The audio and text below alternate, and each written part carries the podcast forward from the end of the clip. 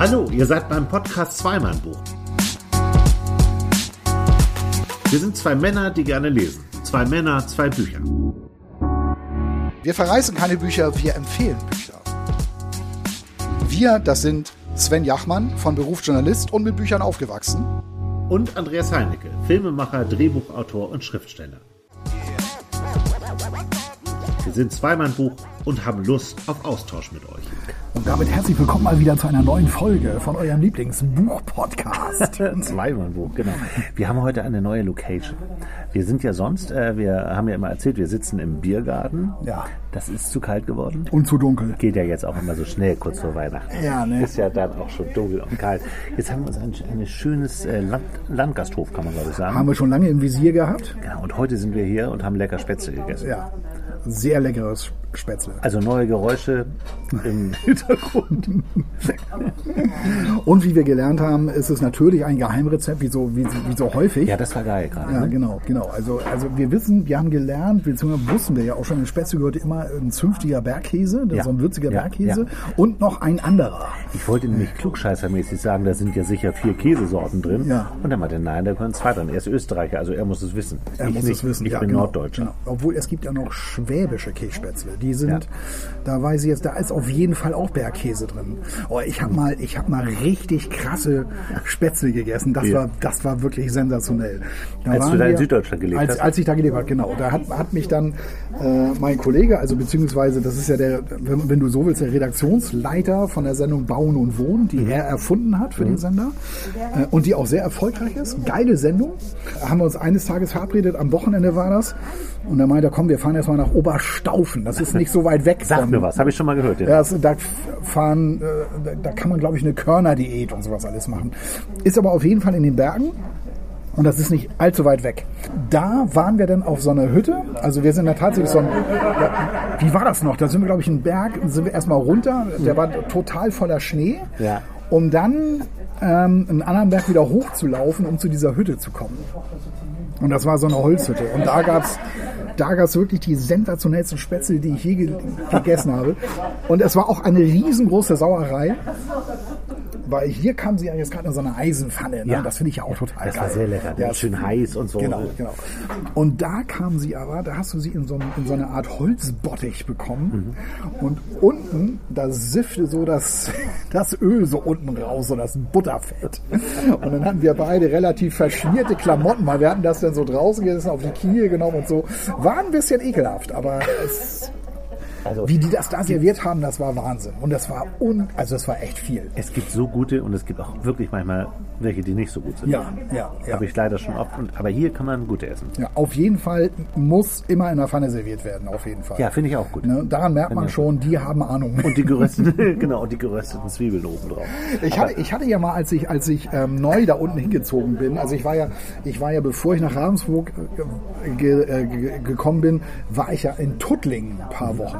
Ja, sagt mir nichts. Ja, und Tuttlingen ist, ist, so, ist so ein bisschen nördlich, ist nördlich von Ravensburg. Was heißt ein bisschen? Es ist nördlich von Ravensburg auch schon ähm, da die Ecke. Und ähm, da hatte ich gedacht, Mensch, eigentlich müsstest du jetzt mal so als Norddeutscher, der jetzt hier neu ist, mal so einen Blog machen über die besten Spätzle. Wo kriegt man die hier? Gute so. Idee. Ja, ja, und dann habe ich auch so immer so ein paar besucht. Und dann habe ich auch immer so den, den Bon abfotografiert und so Fotos gemacht von meiner Portion und wollte dann halt so einen Blog machen. Ja, wo ist es irgendwie am coolsten? Habe ich, dann- habe ich dann aber nie veröffentlicht irgendwie. Weil, ja, wie, wie, wie sollst du über ein immer das gleiche Gericht schreiben, so dass es Ja. immer wieder interessant ist? Das ist ja schwierig. Ja, ja, aber es ist eine Wissenschaft, glaube ich. Ein bisschen ist es eine Wissenschaft. Ja, auf jeden Fall. Also, Also, er hat es nicht verraten hier, der österreichische äh, Kellner. Er hat's der nicht Koch, verraten, nein. Besitzer. Ja. Krass, jetzt haben wir fünf Minuten, fast sechs Minuten über Spätzle geredet. ja, ich weiß gar nicht, ob euch das interessiert. Ich, ich mag, äh, ich finde das interessant. Ich wollte nämlich was ganz anderes fragen. Ach so, Du bist Hamburger, ja. ich auch. Und ich habe so ein Buch mitgebracht, das spielt in Hamburg und ich glaube, da haben wir einiges aufzuarbeiten. Ja, das kann gut sein. Das ist von äh, Jan Müller und Rasmus Engler. Jan Müller ist Bassist bei Tokotronic.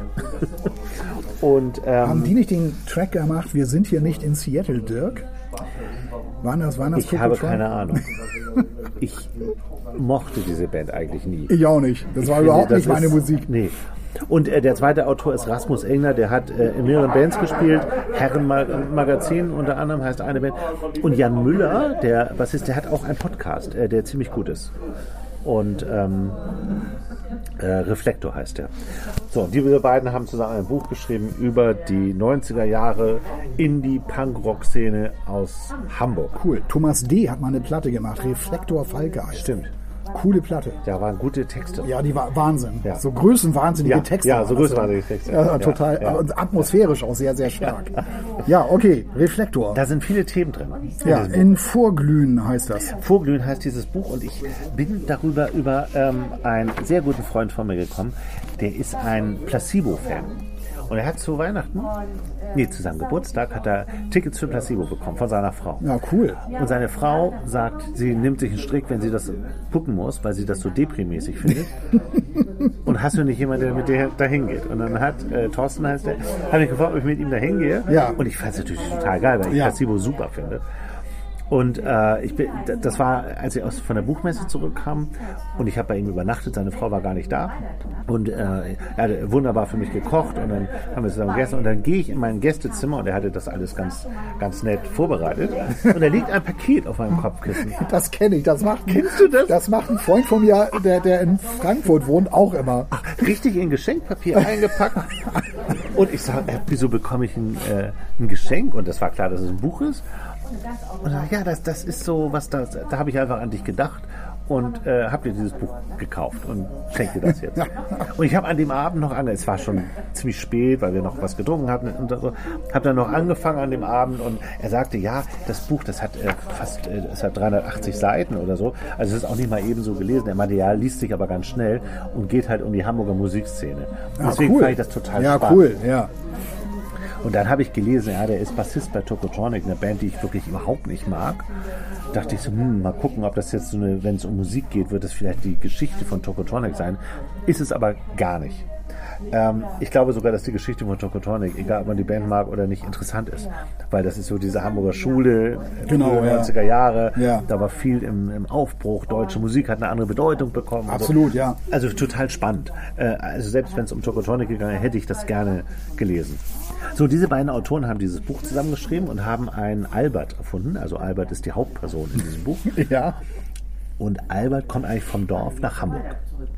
Hat seinen ersten Abend, hat irgendwie über eine, äh, einen Bekannten in seinem Ort oder Freunde der Eltern eine Wohnung in Barmbek, in Hamburg-Barmbek. Schön. Und ja, und Barmbek war früher, also heute sagt man ja schon wieder fast ein Innenviertel. Äh, Das war es wirklich zu der Zeit null. Das war wirklich, da wolltest du nicht wohnen. Ja, es sei denn, es ist Barmig Süd. Das ist ein bisschen was anderes. Ah, ne? okay. Barmig Süd ist ja ein bisschen, das ist ja schon so, das ist ja schon okay. Barmig selber eher schwierig. Ja. Und er hatte da eine Wohnung und geht aber den ersten Abend los auf ein Konzert und lernt, schießt sich komplett ab. Lernt äh, einen Typen kennen, Klaus, Klaus mit C geschrieben. Und die mö- mögen sich sofort, die beiden. Und eigentlich wacht er nächsten Morgen auf, kann sich ein wenig erinnern, weiß aber, er ist jetzt Mitglied in einer Band, in einer neu gegründeten Band und lebt nicht mehr in Barmbek, sondern in einer WG auf St. Pauli. Also Barmig selber kenne ich ja nur vom Umsteigen, ja, genau, genau. Weil das so ein großer Bahnhof ist. weil das so ein riesengroßer ja. Bahnhof ist. Da muss ich dann immer umsteigen, um dann halt weiter rauszufahren Richtung Nordosten, Richtung Berne, so hieß meine Station. Und WG, WG auf St. Pauli, Hast du mal in der WG gewohnt? ja, das war keine wirkliche WG. Ich hatte da mal so ein Zimmer bei, bei jemandem und ich habe ich habe da Depressionen gekriegt. Also St. Ja. Pauli am Tag Ja, ja, habe ich Pauli nicht ausgehalten. Habe ich Ja, nicht ja. ausgehalten. Ja. Konnte ich nicht. Also er, also der Albert zieht jetzt äh, in diese WG, aber ich kann mal diesen nächsten Morgen vorlesen. Da treffen sie sich halt, Klaus und er. Ja, Und dann sagt er so, auf St. Pauli die in der Elbe, nee, die Elbe ist einfach geil.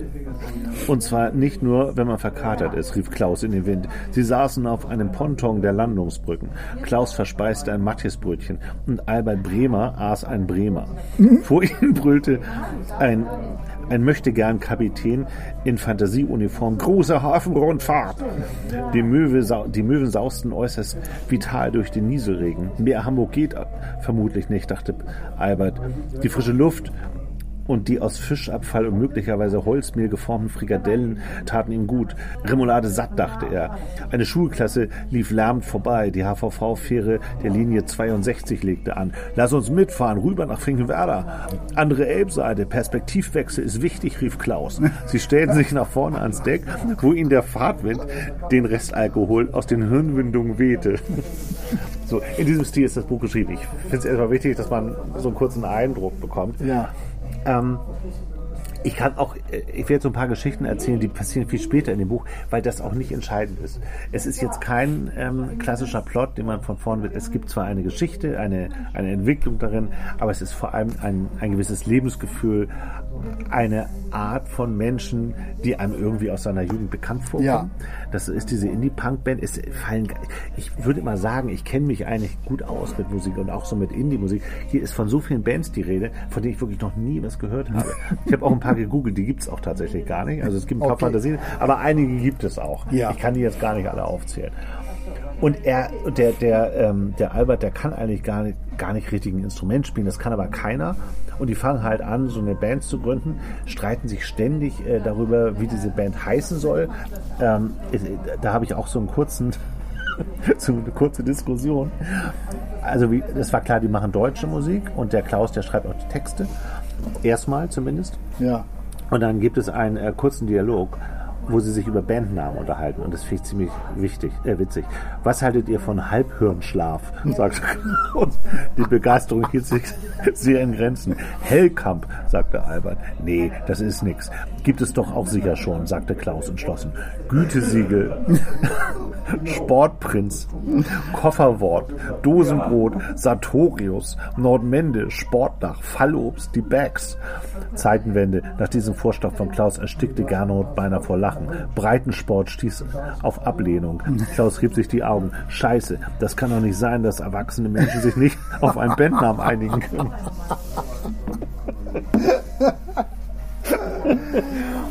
Und also diese WG ist ziemlich abgerockt, in der er da wohnt, also wie du auch schon richtig gesagt hast. Ähm, es gibt in der Küche zum Beispiel, haben die irgendwie ein, äh, ein Ameisenproblem, stellt er fest. Aber dann stellt sich heraus, das sind äh, keine Ameisen, sondern Kakerlaken, die aus so einer völlig abgerockten Wohnung von unten nach oben immer kommen. Und es geht halt die ganze Zeit auch um diese Kammerjäger, die dann kommen und das irgendwie in Ordnung bringen müssen. Und er streitet sich dann auch ständig. Die saufen sehr viel. Also Vorglühen ist eigentlich, äh, ist hier tatsächlich ein bisschen im übertragenen Sinne auch Ja. Vorglühen gemeint. Äh, klar, man- klassisch ist, man geht zu einer Party oder irgendwo hin und glüht vor oder zum Konzert. Und hier geht es aber auch ein bisschen um Lampenfieber und Verstärker vorglühen und so. Also das kann man, kann man, wenn man so will, so sehen. Und er stürzt halt irgendwann ab. Er hat auch überhaupt kein Geld mehr, weil er vermietet dann seine Wohnung an einen gewissen Mark. Und die kennen den alle, diesen Mark, aber sagen immer nur, oh Gott, oh Gott, das hätte ich nicht gemacht. Und er will immer rausfinden, was denn? Ja, der ist komisch. Super. Aber mehr erfährt er halt nicht. Ja. Und Marc verspricht ihm auch das Blaue vom Himmel. Er wird sofort einen Dauerauftrag. Der bekommt im gesamten Buch nicht einmal Geld für diese Vermietung der Wohnung. Und die müllt er auch völlig zu. und irgendwann muss er, also völlig zugemüllt, also Messi-mäßig. Und er findet die skurrilsten Sachen in der Badewanne. Irgendwie so einen, so einen kleinen Betonmischer und so. Und er weiß überhaupt nicht, was er damit, also was das alles soll. Also es ist ganz eklig und ganz schlimm, aber auch alles in so einem lustigen Ton geschrieben. Ja, Das ja. Buch ist wirklich lustig. An ganz vielen Stellen lustig, weil man sich da eben auch wiedererkennt. Und ähm, er streitet sich halt mit diesem Klaus. Es geht halt auch darum, dass äh, wer schreibt die Songs, wer ist der Texter, weil der Albert auch anfängt zu schreiben. Und irgendwann schmeißt Klaus ihn raus aus der Wohnung. Und er weiß nicht wohin, ne? die andere Wohnung ist vermietet. Und dann hilft er mal einer älteren Dame, die im gleichen Haus wohnt, so den Einkauf hochzutragen. Die, die, die tut ihm immer so leid, weil sie so schon ein bisschen gebrechlich ist und Ja. diese Tüten gar nicht hochtragen kann. Ja. Und in seiner Verzweiflung klingelt er bei dieser Frau über sich und äh, wird erstmal aufgenommen und äh, will sich aufwärmen und sie kocht gleich für ihn und ist ganz süß zu ihm und erzählt dann so, so ein bisschen ihr Leben. Und sie ist ein riesen Freddie Quinn-Fan. und sie hört immer Freddie Quinn-Platten, so Freddie Quinn-Singles. Und er, und äh, dann gibt es eine tragische Geschichte, die so, die werde ich jetzt nicht erzählen, wie sie da so allein, dass sie da alleine wohnt und so, das ist alles ein tragischer Hintergrund. Und sie, sie ist so ganz herzzerreißend, diese Frau. Und er übernachtet dann da halt auch bei dieser Frau, in dem alten Zimmer ihres Sohnes. Ja, ja. Und äh, der war auch Musiker, da steht eine Gitarre. Und jetzt fängt dieser ähm, Albert an, halt selber Songs zu schreiben und Musik zu machen. Und er hört halt immer diese Freddy-Platten und ist tot, wird totaler Fan von Freddy, weil die Texte so geil sind. Und dann zitiert er auch so Texte, die sind total radikal auf der Weise. Das ist richtig, richtig gut. Das war so, dass ich dann im Auto mir Freddy angehört habe, weil ich wissen wollte, ist das wirklich so? Das ist natürlich wirklich fiese Musik. Ne? Aber die Texte, wenn man wirklich die Texte isoliert betrachtet, sind die nicht, nicht so schlecht. Hannen von der Sehnsucht, schon das Meer. Das ist, das ist Hans Albers. Ach so, das stimmt. Hat Freddy Quinn nicht mal behauptet, er hätte Hans Albers entdeckt oder andersrum? Irgendwie gab es doch da so eine schräge Geschichte um Freddy Quinn. Das weiß ich nicht. Aber Freddy Quinn lebt ja noch, aber keiner weiß wo. Und Echt? ja, irgendwo ist der. Was macht der wohl jetzt? Der hat auf jeden Fall mal irgendwie behauptet, er hätte einen der ganz großen Künstler entdeckt. Aber ich kriege das nicht mehr zusammen, wen. Das, Nee, war das- so eine das- völlig unglaubwürdige Geschichte, die er da erzählt hat. Das, das weiß ich auch nicht. Aber also äh, und dann fängt er an ernsthaft Songs zu schreiben und dann hat diese Band ihren ersten Auftritt auf so einem, auf so einem Stadtfest. Das ist sehr, das muss man einfach lesen. Das ist natürlich alles sehr lustig, weil vieles nicht funktioniert und sie denken auch, sie passen da nicht in dieses Stadtfeldumfeld, weil sie, weil sie ja so deutsche Punkrock-Musik machen. ja. Ähm, und dann haben sie so ihre ersten Titel und dann kommen die total gut an. Und dann beschließen sie so ein Musikvideo zu drehen mit so einem durchgeknallten Regisseur, der dann eigentlich gesagt, äh, wir gehen in den Wald und da machen wir so ein Video. Geil, geiles Video. Und so, also ohne irgendwas zu erzählen, die finden halt alles erstmal geil. So typisch, weißt du, diese, diese, An, diese Anfangseuphorie von, von Bands. So. Und dann drehen die dieses Musikvideo und dann auch so eine ganz typische Situation. Die gucken dann halt so das erste Mal dieses Video und finden das richtig schlimm, richtig scheiße. Und dann gucken sie das fünfmal und jedes Mal finden sie es noch besser. Und nachher feiern sie das total ab. Und alle sind völlig besoffen bei diesem Dreh. Und dieser Regisseur und so. Also das ist alles ganz, ganz lustig und toll beschrieben. Es gibt auch eine, eine, kleine, ähm, eine kleine Liebesgeschichte in diesem Buch. Ein Glück.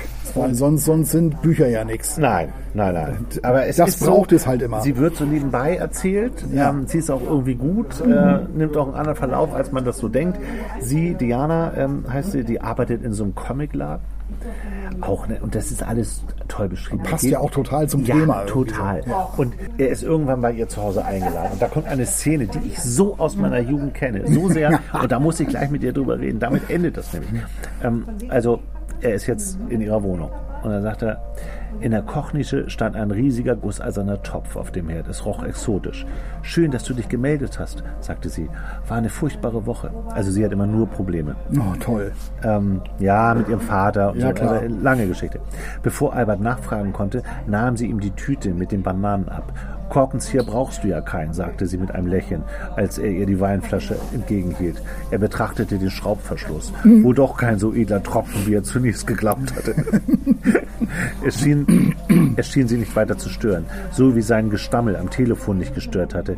Es war das erste Mal gewesen, dass er ein Mädchen von sich aus angerufen hatte. Nele hatte ja damals jeden Tag in der Schule, hatte er jeden Tag in der Schule gesehen. Nachdem er zwei Weingläser gefüllt hatte, blickte er sich in der Wohnung um. Pflanzen, Bücher, kein Fernseher, kein Tisch, kein Sofa, nur eine Sitzecke mit riesigen Kissen, die ausgesprochen einladend aussah und nicht wie die pseudo-indischen Kinderzimmer seiner oberbergischen Hippie-Klassenkameraden. Diana wohnte tatsächlich allein. Er hatte Neles Mitbewohnerin in Köln verabscheut, seine Ex-Freundin. Sie war immer zu Hause gewesen und hatte deutlich gemacht, dass er nicht willkommen war. Mach was an, wenn du Lust hast, sagte Diana, nachdem er ihre Schallplattenkiste eine Sekunde lang zu lange angeschaut hatte. Das Schallplattenglotzen ist eine schlechte Angewohnheit, dachte er, betreten und begann sofort die Platten durchzublättern. Towns Van Zandt, nicht schlecht, dachte Albert. Er legte At My Window auf. Hast du das auch immer gemacht? Wenn du irgendwo warst, bei so einem Mädel eingeladen, dass du dir die Plattensammlung angeguckt hast? Plattensammlung und Bücher habe ich mir mal angeguckt. Ja, so, das stimmt, das passt zu dir. Ja. ja. Ich weiß noch, ich war mal bei einer eingeladen, da waren nur so Cat Stevens Platten. Also so im Nachhinein ist das ja alles gut, aber damals war das echt uncool. Wer Ja, hat denn Cat total. Stevens gehört? Ja, ja. Und dann so, und, und auch Simon Garfunkel finde ich heute alles gut, ne? Aber so, äh, wenn du so jung bist, finde ich das ganz komisch. Ja, ja, ja, ja. Und einmal bin ich gegangen, weil ich dachte, das wird nichts. Da stand Christa Burr. Lady in Red, der Soundtrack irgendwie. Das ging nicht. So. Ja, ja. Und das ist auch, also die haben so eine leicht radikale Haltung natürlich auch, das müssen sie auch.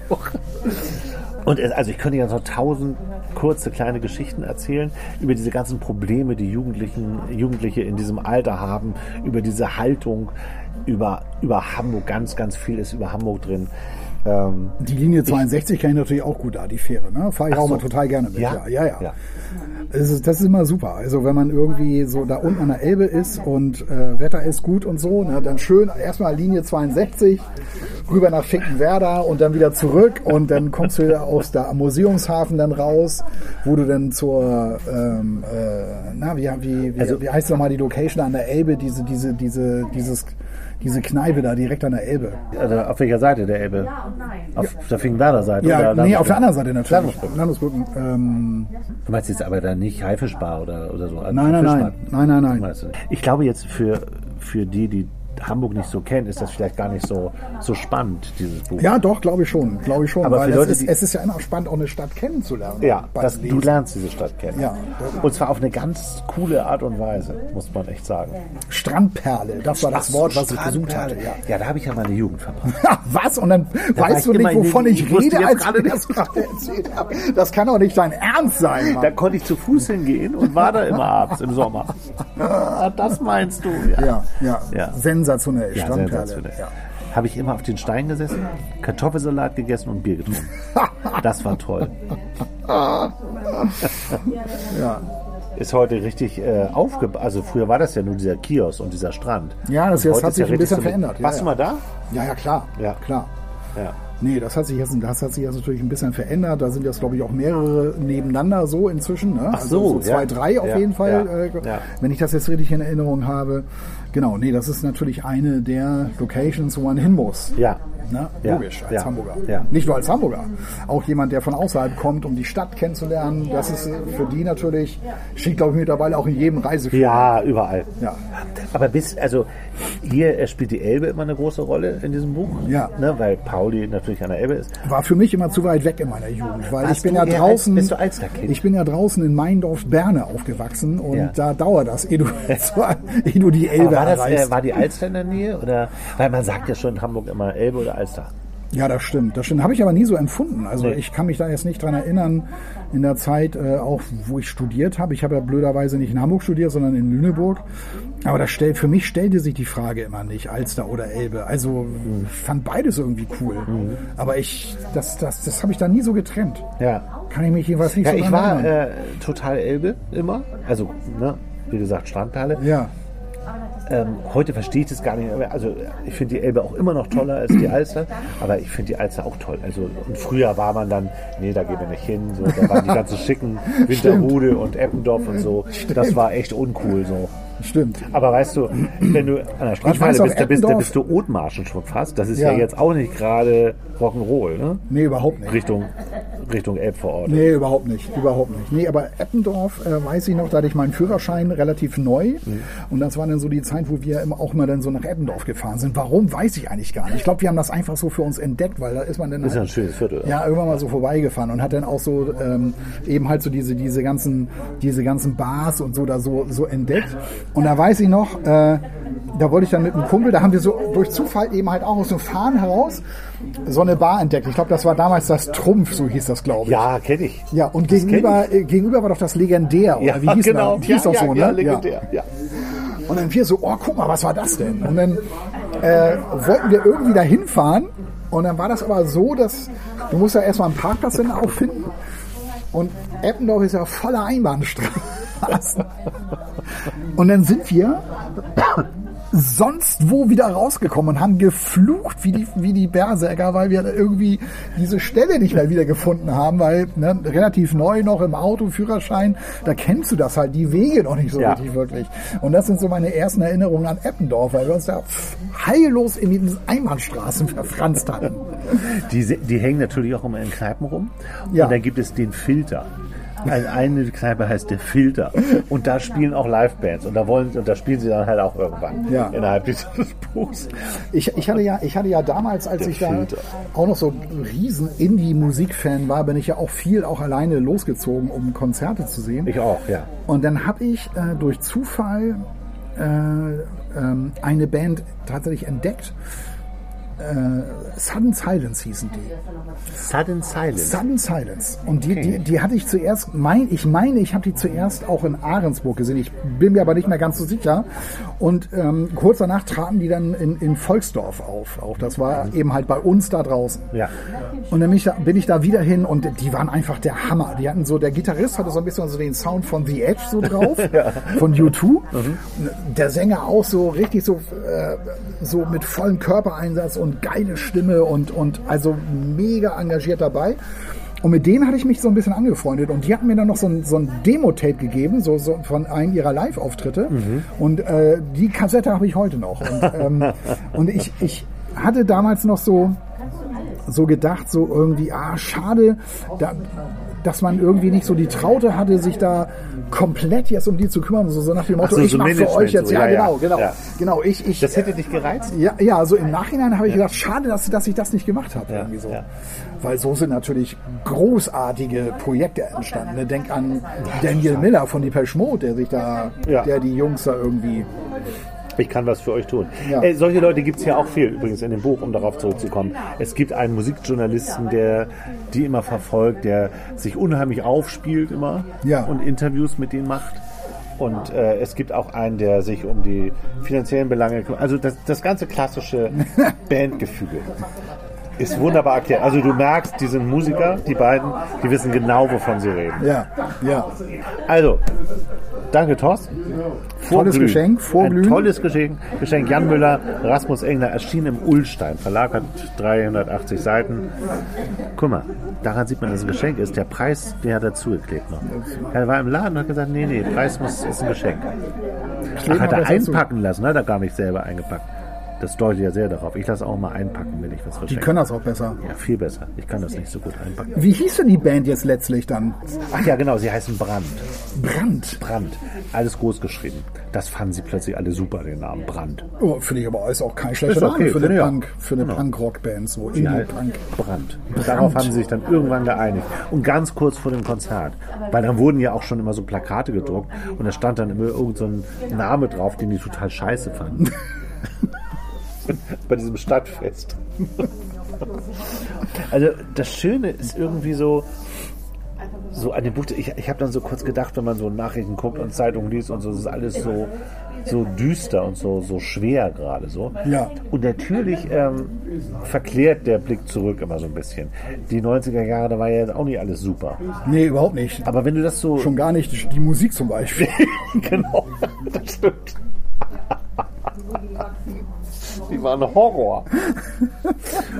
Und man, man reist dann so zurück in diese frühen 90er, da gab es halt auch noch keine Handys, also viel Stimmt, findet ja. statt darüber, dass er halt die Diana immer anrufen will und sie nicht erreicht und Ja, sie nicht super. ans Telefon geht und, und so diese Probleme, die so unsere Generation echt noch gut kennt, ja. die kommen dann so, kommen dann so alle nochmal vor. Und deswegen macht es so, das hat was Unbeschwertes irgendwie, dieses Buch zu lesen. Und es ist halt wahnsinnig witzig. Man muss wirklich oft lachen, auch über die Sprache und so. Also es ist ein super gelungenes Debüt, ein Debütroman. Und dein Buch, ne? Als du das hier so gerade hingelegt hast, das habe ich gesehen, auch auf der Buchmesse. Der Typ hat da gelesen, so ein, so ein junger Autor. Ne? Ja, ja. Wie kommst du darauf? Ich wollte einfach die Stimmung in diesem Podcast jetzt total verderben und habe mir gedacht, ich nehme jetzt mal hier dieses Buch mit. Ach, das ist düster. Das ist, das ist echt düster. Äh, also das Buch äh, ist von Steffen Schröder und heißt Planck oder als das Licht seine Leichtigkeit verlor. Mhm. Schwerer Titel. Äh, es, ist, es ist ein schwerer Titel, es ist auch ein schwerer Inhalt und ich hatte auch, bevor ich jetzt, bevor wir uns jetzt getroffen haben, habe ich gedacht, oh Gott, oh Gott, oh Gott, ey, jetzt die Geschichte, die Geschichte zu empfehlen. Wer tut sich denn bitte an, sowas jetzt zu lesen, wo es jetzt gerade sowieso, du hast ja völlig recht, es ist gerade so unfassbar humorlos auch so. Ich finde, Ja. wir leben in einer unfassbar humorlosen Ja, Zeit gerade. genau. Du hast völlig recht. Ja. Und deswegen tut dieses Buch so gut. Ja, weil und, das so lustig und ist. deshalb passt mein Buch gerade so gut in diese Zeit. Ich hatte, also wenn man dieses Cover sieht, ne, das seht ihr ja auch äh, bei den. Das äh, versteht kein Mensch. Ja, ich dachte, das könnte auch so ein Expeditionsbuch von Reinhold Messner sein. Ja, genau. Der ja genau. auch Literat ja, ist ich, jetzt. ich finde das Cover total misslungen. Es ist sicherlich, es ist natürlich irgendwie ein schönes Bild. Ähm, aber ich finde das auch total misslungen. Ich finde das grob. Weil ja gut, der Max Planck und äh, sein Sohn Erwin Gut, die sind halt gerne zusammen gewandert. Ja. Aber das ist ja überhaupt nicht Thema in diesem Buch. Und dann verstehe ich auch nicht, wieso man da jetzt so einen einsamen Wanderer äh, zeigt, der da durch den, durch den Schnee läuft. Es sei denn, das habe ich jetzt ehrlich gesagt nicht gecheckt. Ähm, das Foto zeigt irgendwie Max Planck auf einer Wanderung. Ach so, also es ist Max Planck. Äh, es ist Max Planck. Also der Max Planck. Der, Umschlagabbildung, nee, es ist Nelly Planck. Es ist die, es ist die, es ist die Ehefrau von ähm, dem Erwin Planck, um den es hier geht. Äh, trotzdem, also wenn du das natürlich so siehst, die, dieses, dieses Cover, dann denkst du wirklich, da geht es irgendwie um ein Bergdrama oder so. aber wie kommst du denn darauf, auf dieses Buch? Ähm, ich kann mich gar nicht mehr so richtig daran erinnern. Wie, wie bin ich denn darauf noch gekommen? Ich glaube, ich bin darauf gekommen. Ich hatte das, glaube ich, irgendwie inhaltsmäßig so gelesen. Hatte gelesen, es geht um, äh, also dass Stefan Schröder dieses Buch äh, geschrieben hat. Und Stefan Schröder ist ein äh, Schauspieler. Äh, den kennt man wohl aus Soko Leipzig. Ich kenne ihn nicht, aber Nee, aber ich gucke sowas auch nicht. Ich auch nicht. Ich wir, auch müssen nicht. Ja, wir müssen ja Bücher lesen, ja, Ja. keine Zeit zum Fernsehen gucken. Nee, schon, das stimmt. Und dann, und dann hatte ich gedacht, oha, Herr Stefan Schröder und dann so ein Thema, ähm, da bin ich mal gespannt, wie der das macht äh, und wie der, das, wie der das schreibt. Und es ist super geschrieben. Also Ja. da gibt's nichts. Es ist wirklich super geschrieben. Aber der Titel, äh, der Inhalt, der ist halt so wahnsinnig. Der ist, ist leider Gottes sehr, sehr, sehr düster und man muss das schon wollen. Worum Ähm, also es geht, es geht um Max Planck, äh, Nobelpreisträger. Ja, sicher. Ähm, Max-Planck-Institut. Genau. Weißt du noch, weißt du noch, weißt du noch, wofür er einen Nobelpreis bekommen hat? Ich verstehe ja immer nicht, wenn, Ja. immer, wenn immer diese Nobelpreise verliehen werden. Ne? Ich wollte schnell googeln, aber ich bin erwischt worden. Und ich höre das ja immer im Radio, ne? Ja, heute Nobelpreis für Chemie. Und dann denke ich mir, okay, jetzt, jetzt höre ich mir das mal an und versuche mal zu verstehen, wofür denn genau. Sag mal, hat Und ich verstehe es immer nicht. Ich Boah, jetzt das, kann, ich, jetzt kann man ich sich ja nur, das immer nicht. Man kann sich nur blamieren jetzt, ne? Nee. Aber hat er nicht Penicillin oder, Nee, oder nee. Antibiotika, hat er nicht irgend so ein wichtiges Medikament? Nee, er hat, er hat, ich muss es aber auch nachschauen. Also ich, Ja. ähm, äh, er hat äh, den Nobelpreis bekommen für seine Quantentheorie. Und zwar hat er festgestellt, dass Licht, man denkt ja immer Licht, irgendwie so ein Lichtstrahl, das ist so eine gleichmäßige Bewegung, so irgendwie Ja. äh, eine gleichmäßige Energie, die sich so ausbreitet. Er hat aber festgestellt, dass äh, Licht sich so bündelweise, so habe ich das jedenfalls Ja. verstanden, bündelweise so in Quanten also ausbreitet, fortbewegt oder wie auch immer du das nennen willst. Und das hat er, das hat er quasi entdeckt und dafür hat er den Nobelpreis bekommen. 1919 muss ich, habe ich alles nachgeguckt, wusste ich natürlich Ja. auch nicht mehr. Ja, ja. Ähm, Und, und welches Medikament hat er dann erfunden? Penicillin, ich glaube, nee, Röntgen. Röntgen, Röntgen. weiß ich noch, war äh, in Würzburg, glaube ich. Konrad Röntgen, ja. Der, der war in Würzburg ja. äh, und hat Das da, ist ganz gefährlich, was hat da machen. praktiziert, hätte ich jetzt Wir fast können uns gesagt. jetzt richtig blamieren. Und der hat, glaube ich, die Hand seiner Frau oder seiner Assistentin hat er, glaube ich. Da hat er das, glaube ich, irgendwie entdeckt, irgendwie so. Ja. Na, auf jeden Fall so, Max Planck jetzt. Und was hat Alois Alzheimer entdeckt? Jetzt wird's albern. Keine Ahnung. Naja, Alzheimer halt. Ja, aber wie hat er das Seine denn? Frau war die erste Patientin. Ehrlich? Ich musste das jetzt hier wegmachen. Ich musste mit irgendwas glänzen nach dieser Peinlichkeit. Auf jeden Fall Max Planck. Ja. wahnsinnig, ähm, wahnsinnig talentiert, ähm, wahnsinnig schlau, hochbegabt, würde ich jetzt einfach mal behaupten. Der hat mit 17 Abitur gemacht. Der hat mit 21 hat er promoviert in Mathe und Physik, muss man sich auch mal Ja. vorstellen. Hat das absolute Gehör. ein Freund von mir, der hat das auch. Der hat auch das Ja? absolute äh, Gehör. Der ist Tonmischer bei Musicals. Aber das nur nebenbei. Ja. So, und Max Planck hat einen Sohn, Erwin Planck. Und Erwin Planck ähm, hatte, war selber auch sehr erfolgreich in der Politik, ähm, damals ähm, in der Nazi-Zeit und gehörte zur ähm, Widerstandsbewegung be- beziehungsweise gehörte zum erweiterten Attentäterkreis vom 20. Juli. Und ähm, wurde drei Tage später auch festgenommen. Um diese Geschichte geht's. Dass also der, der Vater muss damit umgehen, dass sein auch sein hochgradig talentierter, intelligenter Sohn eben halt im Gefängnis ist und dem Tode geweiht ist. Und um diese Vater-Sohn-Beziehung geht es. Äh, und äh, der liebt äh, seinen Sohn und die beiden haben auch ein super Verhältnis. Das ist also überhaupt nicht schwierig, das Verhältnis. Ja, man ist jetzt also dabei, wie der Vater also damit umgehen muss, dass sein Sohn quasi in der Todeszelle sitzt. Der wurde, der Sohn wurde am 23. Juli, also wie gesagt wenige Tage nach dem Attentat, in seiner Wohnung verhaftet. Und sein Vater wird mehr oder weniger unter Druck gesetzt. Er muss sich öffentlich zum Führer bekennen. Und will das natürlich nicht. Der, der schiebt das auch immer weiter vor sich her. Schreibt aber gleichzeitig an Heinrich Himmler, mit der Bitte, seinen Sohn zu verschonen, weil er hat schon äh, zwei seiner Söhne verloren und zwei Töchter. Zwei Söhne verloren und zwei Töchter. Ja, und ähm, schreibt also an Heinrich Himmler, ich bitte Sie, versetzen Sie sich in meine Lage, ich bin 87 Jahre alt, ich brauche meinen Sohn, so ungefähr. Und tatsächlich ist es so, dass, dass Himmler äh, das ähm, tatsächlich auch für möglich hält, die Todesstrafe in eine Haftstrafe ähm, umzuwandeln. Und du bist also jetzt eben halt auch dabei. Also der Erwin ist auch verheiratet mit, mit Nelly, die man hier wohl auf dem Cover wohl sieht, wenn ich das jetzt richtig verstanden habe hier.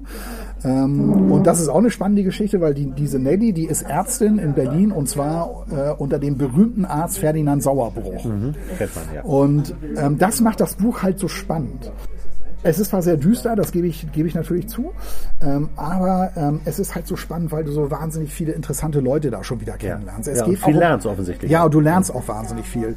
Du, du, es geht auch, äh, ein, einen großen Part nimmt auch Albert Einstein ein. Auch der hat einen Sohn und der Sohn, das wusste ich nicht, hatte Schizophrenie und wurde in Zürich behandelt. Und zwar in einer, wie ich lernte, sehr, sehr, sehr prominenten Psychiatrie in Burg Hölsli. Das klingt nicht wie ein Krankenhaus vom Namen her. ja, so, ja. Ähm, das ist aber wahnsinnig bekannt, weil dort glaube ich auch, wenn ich das richtig in Erinnerung habe, zum Beispiel dieser C. Jung, Der Psychiater. der Psychiater, der hat dort auch, äh, war, war dort auch am Burg Hölzli und Ja. hat dort praktiziert. Da gibt's auch einen ganz, äh, ganz tollen Film mit Kira Knightley, die Mhm. da äh, eingewiesen wird und sich von, äh, von dem Jungen behandeln lässt. Ganz toller Film. Weißt du, wie der heißt? Nee, habe ich, hab ich jetzt nicht parat, den Ja. Titel, ähm, aber ähm, ganz toller Film. Klingt spannend, ja. Und, und darum geht's so. Ne? Also das übergeordnete Thema dieses Buches ist eigentlich Vater-Sohn, weil Albert Einstein und sein Sohn, äh, um den er sich überhaupt nicht kümmert. Und der Sohn leidet da auch unter. Der Sohn selber ist auch talentiert. Das ist so ein ganz sensibler Typ, so äh, sehr den Künsten, so ja, Literatur mag er auch so, kann wohl auch gut schreiben. Ja, der ist einfach schwer krank. Ja, das bringt ja diese Hochbegabung oft äh, mit sich, sind sehr schnell Autisten, Ja, genau. autistische Züge Ja. Und haben das in anderen Bereichen sehr, sehr schwer, ja. Und äh, genau, und Albert Einstein, der zu dem Zeitpunkt schon in Amerika lebt und der da zahllose Affären auch hat, der ist auch, äh, ist dann nachher auch mit einer, mit einer russischen Spionin zusammen, die ihn äh, gezielt kontaktiert hat, weil er natürlich auch mit diesem Atombombenprogramm äh, zu tun hatte damals. Und davon handelt so dieses Buch. Und das, was, was ich so, was ich auch so erschreckend fand, war eben äh, nicht nur, wie Erwin Planck da im Gefängnis sitzt und was das überhaupt für eine Atmosphäre gewesen sein muss, sondern ähm, wie viele prominente Menschen da einfach mal ebenso weggeurteilt worden sind. Ja. Auch von, von, diesen, von diesen Roland Freisler. Das ist ja der, ich hätte ihn jetzt fast Richter genannt, aber damit würde man, glaube ich, jeden Richter hierzulande beleidigen, Ja. wenn man jetzt Ja. Roland Freisler Weil er Richter von der. Partei war natürlich. Ja, genau. Und der, da, der, der ist ja damit dadurch bekannt geworden, dass der da immer so wahnsinnig rumgeschrien hat da äh, am Gericht. Und so ging das so, dass auch bei, bei Erwin Planck da wird also auch diese Gerichtsverhandlung wird eben äh, von Stefan Schröder auch sehr eindringlich geschildert. Und äh, ich habe mir das hier auch mal so notiert, wie Freisler mit dem Planck umgegangen ist. Äh, der schreit ihn dann auch so an. Sie sprechen nur, wenn sie gefragt sind, sie erbarmungswürdiges Würstchen. Mhm. Ne? Und Freister ver verurteilt ihn und auch so einen anderen Mitangeklagten gleichzeitig zum Tode äh, und sagt noch zu dem, zu dem Planck, kennen Sie das deutsche Sprichwort, mitgegangen, mitgefangen, mitgehangen? Dann wissen Sie ja, was Ihnen blüht. Das ist, das ist halt alles ganz, ganz schrecklich, was mit diesem Planck passiert und der trifft also im Gefängnis auf sämtliche Größen, äh, die du halt wenn du die dir ergoogelst und dich damit befasst, dann denkst ja. du, wow, äh, was für eine Persönlichkeit. Ja. Das ist ja Sitzt auch schon wieder, Gefängnis, ja, und das ist doch auch schon wieder eine Biografie für sich. Das wäre eigentlich auch schon wieder ein Buch oder oder ein Filmdrama für sich. Also was da, äh, was was für Menschen man da so so kennenlernt, das macht dieses Buch so aus. Das ist halt wahnsinnig interessant und spannend. Und dann eben halt auch dieses dieses zynische ähm, am Schluss, dass ähm, Nelly Plank äh, bekommt, äh, nachdem ihr Mann eben halt hingerichtet wurde. Erwin Plank wurde ja leider tatsächlich dann hingerichtet.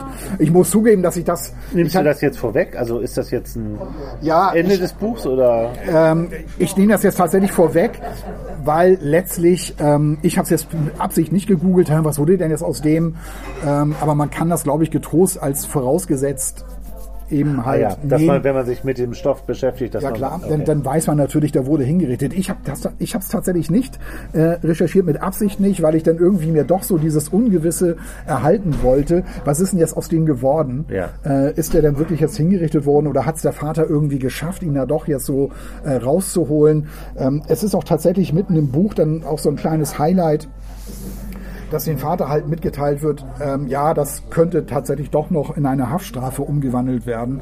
Und er informiert dann auch seine Schwiegertochter, also diese Nelly Plank, ähm, äh, und sagt ja, Mensch, also äh, ne, wie, wie großartig wäre das und äh, wie dankbar äh, können wir sein, dass das ähm, vielleicht sogar möglich ist. Und es passiert dann doch relativ, relativ plötzlich, ähm, weil du bist so die ganze Zeit dabei, du bist auch so ganz dicht an diesem Erwin Plank dabei, auch wenn du immer wieder zu Albert Einstein mal dann so rausgerissen wirst. Das ist vielleicht auch eine kleine Erholung, weil das, dann kommst du auch mal aus dem Gefängnis ja. raus. Also er spielt vor allem im Gefängnis. Ja, also du erlebst da sehr viel mit. Also wie, Und mit dem Vater, der äh, dann versucht, für ihn zu Genau, kämpfen. genau. Und ähm, das, das ist dann tatsächlich so eine kleine Erholung, ne, dass du dann auch mal so dich mal wieder so mit Albert Einstein dann da in Amerika befassen kannst, der sich wirklich überhaupt nicht um seinen Sohn kümmert. Mhm. Der kümmert sich viel mehr um andere jüdische Wissenschaftler, für die er sich da einsetzt, damit die nach Amerika ähm, auswandern können, als eben halt für seinen eigenen Sohn. Ja. Darunter leidet der Sohn natürlich auch total. Der, der Sohn äh, versucht auch immer die Anerkennung von Albert Einstein irgendwie zu bekommen, kriegt sie aber nie und auch das belastet ihn total. Mhm. Und das ist bei den Planks eben ganz anders. Das ist ein sehr respektvoller Umgang zwischen, zwischen Vater und Sohn. Es ist ein, ist ein ganz anderes Und glaubst du denn, hast du denn den Eindruck, dass die, dass die Geschichte stimmt? Also ist, oder ist das was ja ganz angesagt ist, ist momentan sind ja so Verquickungen von realen Personen, Biografien, ja. damit so Fiktion des Autors. Wahnsinnig beliebtes Genre. Ja. Nervt mich, haben wir glaube ich schon mal drüber gesprochen, nervt mich total. ja. Weil ich entweder lese ich einen Roman oder die, und ich will dann auch wissen, was stimmt denn jetzt und, und was ja. nicht. Ja. Nee, es ist so, dass äh, Steffen Schröder äh, sehr, sehr lange sehr, sehr viel recherchiert hat, mhm. weil es gibt auch sehr viele so Briefe und, und, und historisches Material. Das hat er alles aufgearbeitet in sämtlichen äh, Bibliotheken hat er da hat er geforscht und er ist sehr entfernt verwandt mit Max Planck tatsächlich sogar. Seine, äh, aber wirklich sehr sehr sehr entfernt. Also seine Ur-Urgroßmutter war die Halbschwester von Max Planck. Also ja, so ja. so ist so ist der Weg. Nee, aber das ähm, das ist alles alles belegt, was hier drin steht. Das ist äh, da ist also nichts erfunden, auch wenn einige Geschichten wirklich sehr abenteuerlich sind. Gerade auch was äh, diese diese es gibt da so eine tolle Ferdinand Sauerbruch Geschichte, wie er halt äh, in ein Dorf fährt, um jemanden zu operieren und, und die Autofahrt, die ist total, die ist ja. total abenteuerlich äh, ähm, dahin. Sie werden dann auch von, von so einem SS-Posten angehalten. Ich erinnere nicht mehr genau aus welchen Gründen, aber das ist, das ist wirklich sehr, also das ist schon abenteuerlich. Das ist, das ist auch sehr, sehr interessant geschrieben und war auch irgendwie eine tolle äh, Geschichte da mitten in diesem Buch. Es passiert aber leider sehr plötzlich, dass dieser, dass der Erwin dann auch wirklich hingerichtet wird. Das fand ich in, in der Geschichte. Das ist vielleicht das, das Einzige, wo ich denke, ach, schade, dass das jetzt so quasi so nebenbei so abgehandelt wird. Es ähm, wird dann so erzählt, dass der Max Planck einen Traum hat, wie er und Erwin irgendwie auf Wanderung äh, sind und irgendwie durch die, durch die Berge wandern und er hört dann Erwin noch hinter sich, dreht sich um und dann ist der Erwin irgendwie weg. So, das ist sein Traum. Und das ist natürlich literarisch dann immer so ein, so ein Hinweis darauf, okay, Ja, ja. ähm, also es ist, er wird seinen Sohn wirklich verlieren und ähm, äh, kurz darauf später wird dann eben halt auch in so wenigen Sätzen dann äh, dir erzählt, also er ist gehängt worden. Also er ist im Januar 45 gehängt worden, also im Mai 45. Kurz darauf, kurz Der darauf ist, ist Freisler auch äh, im, da äh, von Trümmern erschlagen worden. Ähm, also das, ist- das ist echt mega, mega tragisch, wenn man das jetzt so im Nachhinein Ja. alles so, Ja. so liest. Ne? Ja, auch so der Zeitpunkt 45, ne? Januar 45. Ja, aber um, um den Ganzen jetzt nochmal eine Krone ähm, aufzusetzen, wollte ich dir mal eben auch hier noch mal eine Szene noch mal vorlesen aus dem Buch. Ja. Erwin sieht seinen Kameraden Moltke fragend an, also Gefängnisszene jetzt, ne? Die kurzen Särge sind für die Gefangenen, die in Plötzensee enthauptet werden, erklärt ihm Moltke flüsternd. Nach den Guillotinieren legen sie ihnen den Kopf zwischen die Beine, Holzspan für den Führer. Aber keine Sorge, fügt er bitter lächelnd hinzu. Uns betrifft das nicht. Unser Eins wird gehängt. Das gilt als Ehrloser, anschließend verbrannt und irgendwo verscharrt. Moltke zuckt müde mit den Schultern. Darf nichts übrig bleiben von uns. Das sind dann halt so diese, diese fiesen Dialoge, ähm, die dann da, die dann da auch leider, leider stattfinden. Das zieht einfach schon auch. Ja, ich habe dir ja nicht zu viel versprochen. Ich wollte ja die schöne Stimmung hier richtig runterziehen. Ja, aber weißt du, es ist ja, es ist ja Zeitgeschichte. Das ist natürlich von Steffen Schröder wahnsinnig gut aufgeschrieben, finde ich. Also allein schon eben, weil das ist alles belegt ähm, und auch, dass er, dass er diese Einstein-Geschichte damit reinnimmt ähm, und dadurch bekommt das auch so ein, so ein leichtes Überthema. Ne? Es geht so um Vater und Sohn, wie wir halt so Ja. zu gleichen, zur gleichen Zeit. Äh, Albert Einstein ja auch ein Riesenwissenschaftler. Ne? Was hat der so für eine Familiengeschichte? Was hat der für ein Verhältnis zum Sohn? Wie ist das bei den Planks? Ähm, dass er da so hin und her springt, äh, finde ich großartig. Dann die Geschichte um Nelly, die Ehefrau von Erwin, die da unter Ärztin ist, unter Sauerbruch zum Beispiel. Also ähm, das ist natürlich, äh, da treffen wirklich wahnsinnig viele interessante Charaktere jetzt in dieser Geschichte aufeinander und die erlebst du so. Äh, Jeder ist ja ein eigener starker Charakter. Natürlich dann auch so diese Sprüche von Albert Einstein, die Ehe ist der erfolglose Versuch, einem Zufall etwas Dauerhaftes zu geben. Den, den kenne ich den Satz, habe ich schon mal irgendwo gehört. Ja, ich glaube, dass der, dass der häufig zitiert wird. Und dann eben auch dieses, dass seine Ehefrau Nelly, dass die nachher äh, ein Schreiben bekommt ähm, äh, aus Berlin, äh, sie muss jetzt die Kosten der Hinrichtung von über 900 Reichsmark übernehmen, dass ihr das also noch so in, in Rechnung gestellt dafür Ja, ja, dass ihr das so in Rechnung gestellt wird. Ne? Also das ist natürlich jetzt echt ein wahnsinnig trauriges Schicksal.